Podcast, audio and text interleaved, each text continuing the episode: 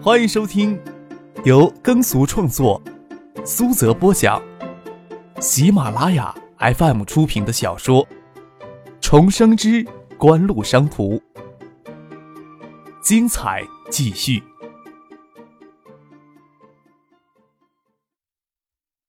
第一百二十集。三菱跑车发动机转动的低吼声清晰传来，拼命按动喇叭声没有那个娇小的身影退缩半步。赵思明、万天才终是不敢在光天化日之下将车子直撞过去。三菱跑车一熄火，那女人就箭步冲过来，将钥匙争了过来，气势夺人。张克在这边看着万天才坐在座位上，动了动嘴，没听见他说什么。那女人像是给踩中尾巴一样的野猫。激怒的拽着万天才的衣领就往外拖，车门没有打开，万天才不及防备，脖子卡在车窗上，十分的滑稽。哎，崔雨曼，这才看清那女人的脸，杜飞轻呼了一声：“谁呀？”张克诧异的问，在许多大老爷们都畏头缩尾躲在一边，敢怒不敢言，这女人的表现也的确彪悍了些。新来的班主任，谁想到他这么拉风？哇，咱们也死翘翘了。看着万天才那惨样，杜飞突然生出兔死狐悲的感触。张克哑然的说：“他去食堂打饭，那我爸人在哪儿啊？”这时，才有两名男教师上前帮着崔玉曼质询万天才、赵思明。万天才，你都没十八岁，驾证都没有。怎么可以在学校里边开车，还把车开得这么快？要是碰到人怎么办？挨着崔玉曼的耳根说了几句话，想必是告诉他万天才、赵思明家长的身份，让他不要做的太难看。崔玉曼真是彪悍，松手放开万天才的衣领，说道：“真不知道你们家长怎么教育你们的，高中生就在校园里飙车，下午叫你们家长把车推回去。”侧身就抢过来车钥匙，丢在路边的小河里。啵的一声，浮满绿萍的河面跳起一小撮水花。张克看着水面上溅起的涟漪，头皮发麻，拿起电话拨给他爸：“你是不是一个人给丢在办公室里了？”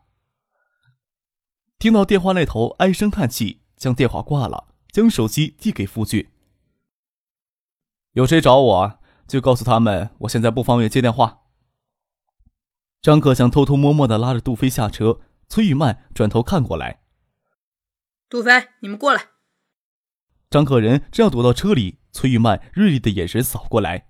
张可看着傅俊坐在车里，嘿嘿的笑，挥挥手让他先将车开出去，硬着头皮跟杜飞走过去。我来学校之前就听你们四大公子的名号，这两个人渣我管不着。崔玉曼很轻蔑的吐出“人渣”两个字眼。而且这称呼是针对学校的学生，太没有人民教师的风范，连一旁的两名男教师听了都微微色变。崔玉曼冷眼盯着张克：“你们俩是我班上的学生，以后要给我有个学生的样子。”张克，你为什么暑假没有回学校补课啊？上午又没有来学校报道，真不知道张秘书长是怎么教育子女的。张秘书长的称谓从他嘴里吐出来。绝没有半点的恭维。要不是张克的心理承受能力够强，大概会羞愤欲死。崔玉曼说了一声，又转头看着三菱跑车里的万天才、赵思明他们，一手拿着两只饭盒，扭着小腰就往办公楼那边走。身材娇小的崔玉曼算不上很漂亮的女人，但是她的性子和婉一些，大概也能成为很多少年的梦中情人。一中历史上没有这号人物，但是自从马子善从二中调到一中当校长。一中的历史就完全的改变了，张克万般无奈，总不能将他爸因为丢在办公室里受这女魔头折磨呀。颇为同病相怜的拍了拍赵思明的肩膀。哎，这车太拉风了，脸就有些丢大了。赵思明一直对张克心存恐惧，让张克一搭肩膀，身子忍不住跳了跳。张克撇嘴笑了笑，拉着杜飞一起跟在崔玉曼的身后。跟着进了崔玉曼的办公室，张克看见爸爸可怜巴巴的坐在椅子上，这时候还要讨好的欠起身子。你坐着吧。崔玉曼眉头一扬，对张之行说：“坐回自己的位置，将饭盒打开，将盒饭盖压在盒饭底下，还撕下一小碗报纸垫在桌子上，又给他自己倒了一杯水，慢条斯理的给自己整理起午餐来，往自己嘴里塞了一勺饭，似乎才想起来办公室里还有三个人呢。现在能解释为什么暑假不参加学校的补习班，开学第一天就逃课？”是不是没我什么事儿啊，老师？杜飞小心翼翼的问。补假七天，你上了几天的课？崔玉曼眉头一扬，没好气的瞪着杜飞。好意思说没你的事儿？是不是把杜书记一起拉过来训话呀？张克小声的问。今天主要说你的事情，杜飞的事情。我以后会找他家长谈话的。张之行在一旁给张克打眼神，先将眼前的这一关过掉再说吧。张克便闭口不言。等崔玉曼将午餐用完，张之行点头哈腰的保证一定要承担起家长的责任来，才得以脱身，走出语文组的办公室。张克都忍不住要擦额头的冷汗。校长马子善蹑手蹑脚的追了过来。张秘书长，张秘书长，真是对不起。李老师刚刚调走，没有老师顶替他的位子，这才让这刚毕业的毛头丫头试一试。张秘书长，你放心，我马上安排调整十班的班主任。他贴耳听着崔玉曼说的话，很不留情面，没有胆子进去劝解。万一将这丫头片子的性子当场惹毛了，只怕会让张之行更加难堪。他现在就后悔，为什么摊上这么个惹是生非的主。万副市长那边还不知道怎么解释才好呢。是没有老师顶替十班的班主任，还是没有老师愿意顶替呀？张克眉头扬了扬，崔玉曼的性子这么泼辣彪悍，要没有人容他，他在这个社会里只怕连渣都不剩一点崔老师为人倒是不错，只要不随便的将我爸从市政府拎过来训话就可以了。马子善尴尬的笑了笑。四大公子的班主任都不是那么容易好做的，要若是未见这些特殊学生的存在，又不能让这些特殊学生影响到其他人，吃力不讨好的事情，除了那些一心想要热脸去贴冷屁股的老师，谁高兴去做他们的班主任呀？张之行当然不会跟丫头片子置气，仅从教师的角度来说，崔玉曼的行为很值得人激赏。教师与学生之间的关系。总不能社会上的不良风气所污染。张之行摇头笑了笑，他问马子善：“李老师不是做的蛮好的吗？怎么就调到其他学校去了呀？”马子善神色犹豫的笑了笑：“教育局的决定，我也觉得很突然呀。”哎，张之行也就一问，毕竟是教育局内部的事情，他不方便过问。又说了一句：“李老师跟崔老师都是很负责任的老师呀。”张之行这么说也帮不了崔玉曼多少。谁知道万勇、赵景荣会不会为跑车的事情大发雷霆，当众谩骂他们的儿子是人渣？虽然是事实，还是太有个性了一些。马子山邀请张之行在学校的小餐厅里吃饭，刚才给灰溜溜的训了一顿。张之行哪里还有心思在学校里多留一分钟呀？没有答应就走了。看着马子善不情愿的离开，张克微微的一笑，心想他心里也是不好受的。站在办公楼三楼的过道里，看着那辆火红色的三菱跑车停在路中央，赵思明、万天才当然不会将车子推到路边再离开。跋扈惯了的人，大概很少吃过这样的亏。张克撇嘴笑了笑。心想，有人能灭灭他们的威风也非常好。这边要在周富明面前演一出好戏，张克倒不便出面跟万天才再直接起冲突呀。只是他们跋扈惯了，会不会甘心吃这样的亏呢？这个刚刚从师院毕业的新教师，个性还真不是一般的风骚。张克先去教室找唐静，赶着唐静刚吃过饭回教室休息。他看见张克出现在教室里，咯咯笑着说。挨训了吧？该不会是你告诉他我爸的手机号吧？他不会找别人问的。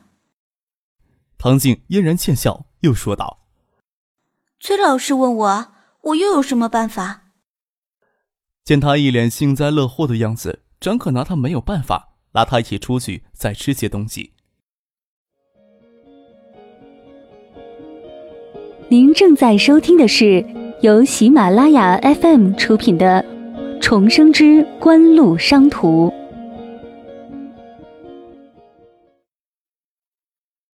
下午学校里没有什么事情，班级里会组织大扫除。唐静作为班长是不会逃课的，陪着张克他们在外面吃过中午饭，又强迫着张克、杜飞跟他回学校。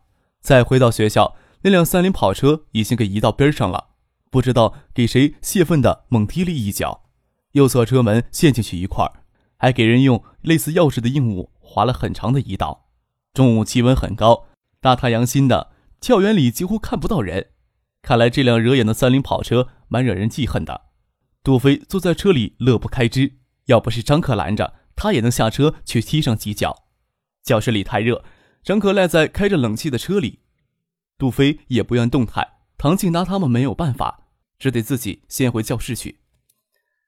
怎么办？摊上这么个班主任，以后的日子得多难受呀！杜飞很为自己以后的校园生活担起忧来。马子善不是答应要把崔玉曼调走吗？你当时怎么就不附和一声呢？张克将车座调位，头枕着手臂，很舒服的躲着。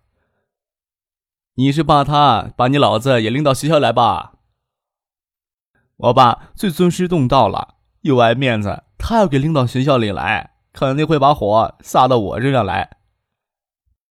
哼，你爸那可不叫尊师重道呀。张克笑着说：“你爸那叫怕老婆后遗症。”杜小山他老婆虽然早不当老师，但是基城区教育系统想要办什么事情，直接找杜小山他老婆，绝对比找杜小山还管用。杜飞要在学校里闹出什么事情，他老子不大管他，他得先要过他妈那一关。你爸才怕老婆呢！杜飞就恨别人拿这事说笑，恼羞成怒的说。你就不担心？怕老婆又不是什么坏事儿。张克笑了笑：“我可没有什么好担心的啊！我爸给叫过来，还以为发生什么事情呢。他以前也是做教师的，自然不会跟小崔老师一般见识了。以后不理睬他就是了，还怕他去大闹市政府呀？”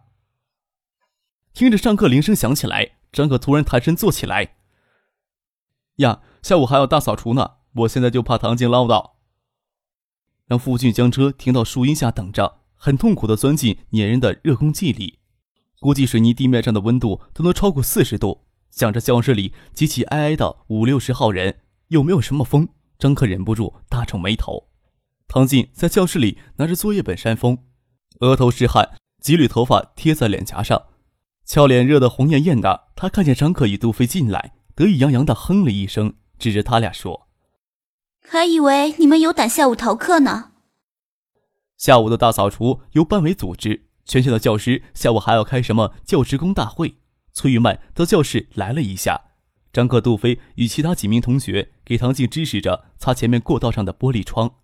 张克与唐静一组，两人隔着玻璃眉来眼去，感觉还不坏。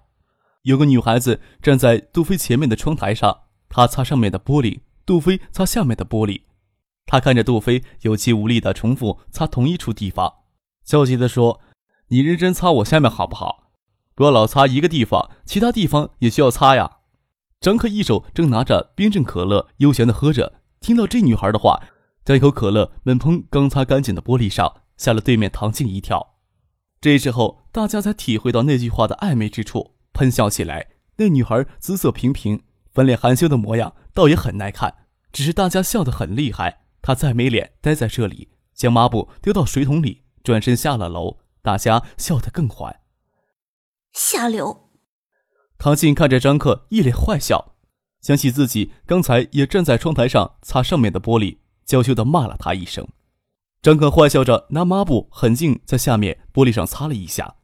唐静想到他动作里的暧昧意味，恼羞成怒的将手里的抹布丢了过去。流氓！唐静再不肯站张克对面给他调戏，拿着抹布跟张克站同一侧，催促他认真些。擦完玻璃，我们班还有包干区呢。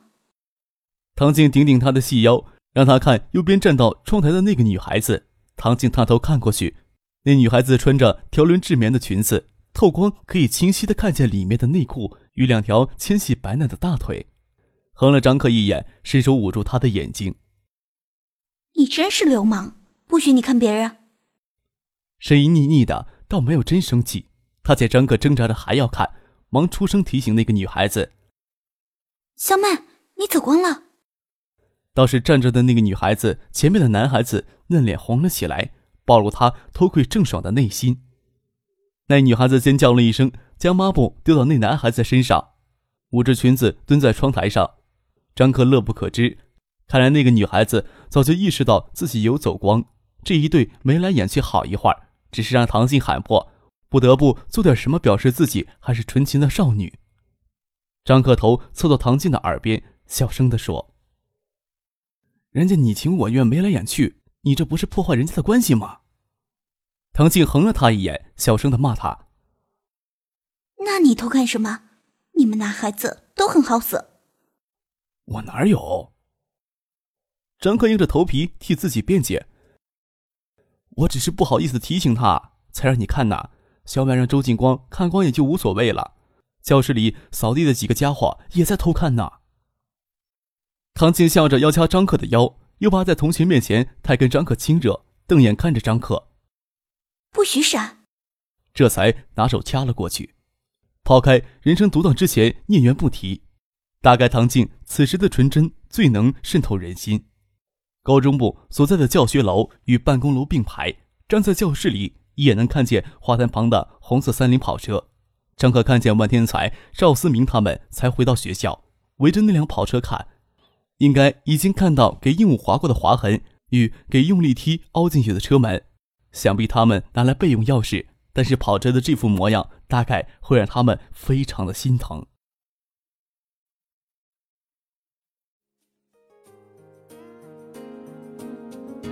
听众朋友，本集播讲完毕，感谢您的收听。